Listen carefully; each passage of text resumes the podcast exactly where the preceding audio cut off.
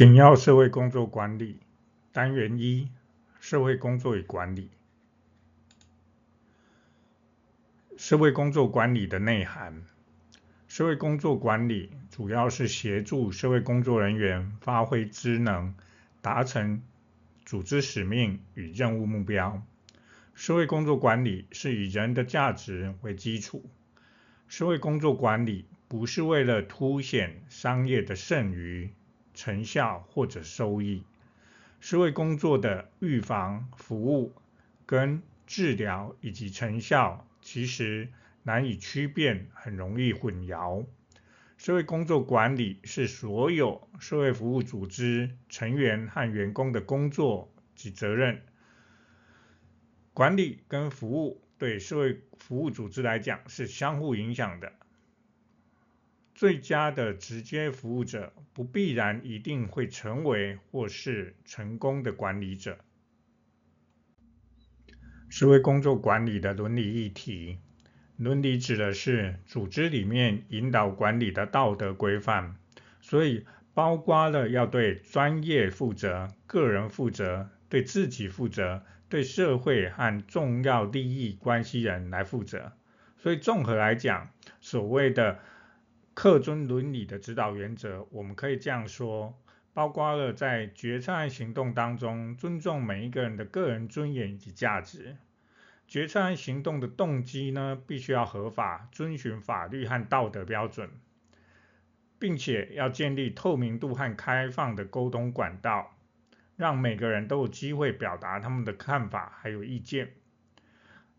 确保决策案行动都是公正。公平的，并且要对结果负责。最后还要确保整个组织是有持续改进，为员工成员提供持续专业发展和学习的机会，为每个人所有人提供最大的价值。社会工作管理的伦理困境，包括了道德抉择，指的是社会工作在实务上必须。隐隐遇到不同价值观还有利益效益之间来做抉择。困境二就是职业操守方面，关于案主案家的权益，还有社会工作者他本身的职业操守，在冲突利益上面，包括了对于机构利益还有案主权益之间冲突的两难。第四个可以说是权力的滥用，包括了是否要提供案主案家服务使用者的处遇和服务，跟提供这些处遇服务是否过度干预或剥夺案主案家服务使用者的自主自决权。第五个困境两难指的是隐私的保护。面对要是否要保护案主案家服务使用者隐私跟确保他们的福祉，这中间社会工作管理还有社会工作实务者都会面临这样子的一个伦理困境。社会工作管理的发展，首先我们先讲到韦伯所提出来的科层专业主义。科层专业主义呢，里面的几个特征特性，包括了第一个。分权制、等级制、层级化，还有自我管理，明确界定职权和责任，下级者要对更高层级来负责。第二是指建立组织所谓的官僚体系，由专业知能的公务员，也就是专家组成的管理体系。第三是职业化还有专业化取向。将职业作为一个专业，建立一套相对应的职业标准和专业知识体系，可以进一步提升组织的效率以及效能。第四个，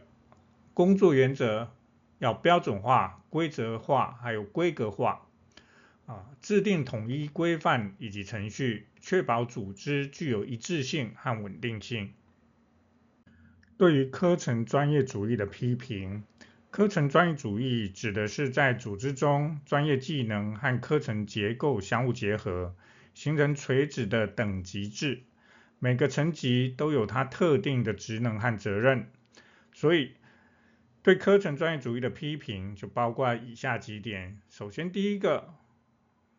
官僚化，科层专业主主义呢，可能导致了组织僵化以及官僚化。由于严格的等级结构和规章制度，员工可能会变得拘泥，还有不灵活，也因此也构成了过度依赖职能分工，权力结构僵化以及没有弹性。进而，因为权力过于集中在高层管理者手中，其他员工可能感到没有参与到组织的决策管理机会，从而降低员工的参与度以及满意感。再来，有关科层专业主义的批评，更包括了忽略了人性化的管理、缺乏沟通协调等等。因为科层专业主义通常会导致各个部门之间存在严格等级结构和专业领域，这可能会限制了跨部门沟通和协调，阻碍了组织内部流程的有效运作。整体内部有这一些限制还有困难之后，对外部呢也会因此而忽略的顾客的需求，因为过度专注于组织内部的运作和技术专业忽略了因应客户的需求和期望，所以进而会影响了组织整体的竞争和长期的发展性。关于社会工作管理的发展，我们接着要讲到是有关于新管理主义、新公共管理的概念。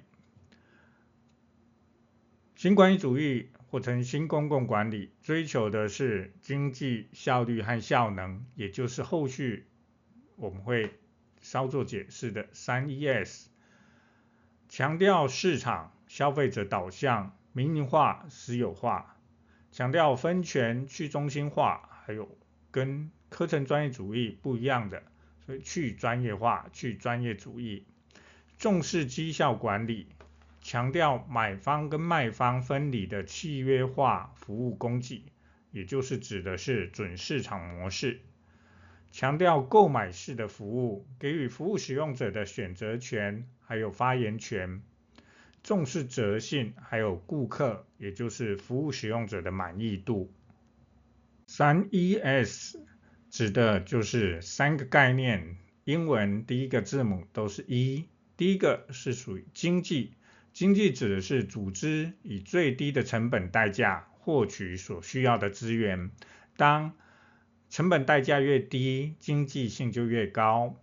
第二个一是属于效率，指的是组织能够投入一定的资源，获得最大的产出。如果今天投入同样资源，得到产出越大，就表示越有效率。第三个一指的是效能，效能指的是达成所想要达到的目的目标的程度，所以达到效目的目标程度越高，就表示效能越好。准市场，准市场的市场两个字指的是。较具竞争性，还有独立的服务，取代是政府部门的直接供给。准的意思是在很多面向，其实是跟传统的市场并不一样，所以才叫准市场。涉及到供给面和需求面，在供给面方面，因为准市场有多远的服务供给者彼此竞争，而这一些多元的服务供给者，并不是像传统市场一样，是为了获取最大利益而存在的。在需求面方面，由第三者代理，以限定购买的特定服务的预算来满足服务使用者的基本需求。所以，我们可以从这个服务输送模式来看一下。传统的科层专业体制的服务输送模式，跟新管理主义的准市场式的啊服务输送模式有什么不一样？建议同学可以暂停几分钟来回顾前面所提到的科层专业主义的概念，跟新管理主义、新公共管理之间在服务提供的概念以及架构的主要差异。右边新管理主义这样的一个服务模式，就是所谓的准市场的服务供给模式。与对于课程专业主义相同的批评，同样对于新管理主义、新公共管理一样有所批评。首先，新管理主义、新公共管理过分强调了市场化以及商业化，并且过分强调了要降低成本、提高效率，因此忽略了要做所谓的人性化的管理以及顾及员工的情感需求。而这样的一个新管理主义的做法，也产生了不平等，还有削弱公共服务的一个效能，并且忽略了专业主义的专业知识的重要性、专业技能重要性，进而可能产生文化价值观的一些冲突。关于社会工作管理的发展，紧接着第三个我们要想到的是最佳价值以及新公共服务。最佳价值它的概念重视共享利益、公民参与、公民治理，以及重视沟通以及承诺。最佳价值是将理性规划和评估的观点引进地方政府的治理管理，它是一种跨足新管理主义跟社区地方治理的产物。最佳价值或称新公共服务，重视全面性的绩效评估，鼓励绩效取向的文化。不过呢，却是以品质作为判判准，具有竞争机制，却不受强制性契约外包的一个束缚。所以在这个部分，就是在强调跟新管理主义、新公共管理有相同地方，有不同改进的地方。最佳价值新公共服务重视地方政府跟外部建立契约者啊，立约者之间要建立关系契约，建立起互信、互赖、合作等等的承诺基础。最佳价值有所谓的五个 C，这 C 都是英文的第一个字母。首先第一个叫做挑战绩效，指的是最佳价值要追求的第一个。挑战既有的服务模式，创新服务，所以要持续挑战。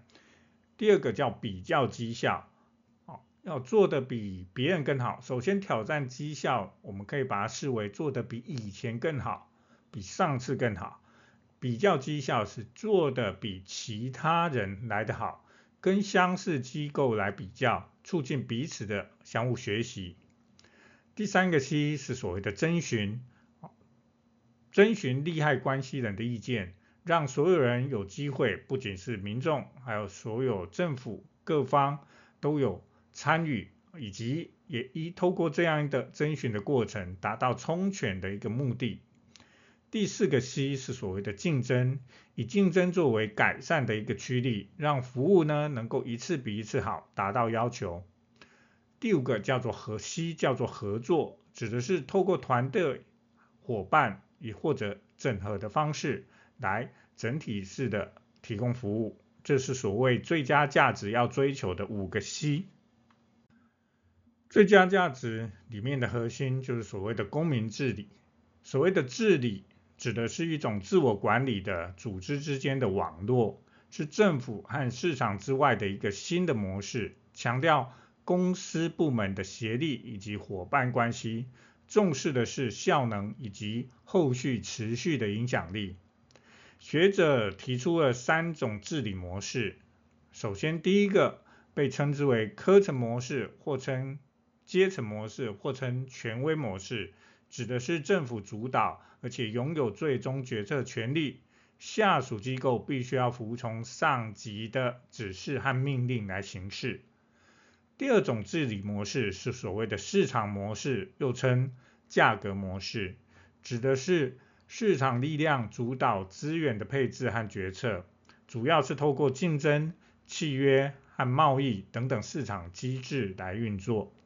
第三个治理模式指的是协商模式，或称网络模式，或称社群模式，指的是政府和非政府组织共同参与，政府、市场和 NGOs 就是非政府组织，透过协商达成共识，并且解决问题。接着我们讲到一个很重要的一个概念。指的是责信，责信这个概念不仅是在新公共管理，甚至后续最佳价值的新公共服务都非常非常强调。而责信的概念，我们基本上第一个可以从它字眼上面，责就是负责，信就是要被信赖或者要被信任。可以从几个面向来看，首先责信强调是透明度。要需要向利害关系人公开组织的任务、目标、行动、资源等等讯息。第二个是所谓的责任制，确立工作责任和责任分配的机制。第三个要节约成本，合理运用资源，包括这些资源包括了资金、人力、设备等等。第四个要强调我一定要有监控和评估，定期监控评估。确认是否符合组织的任务还有目标，最后是稽核检查，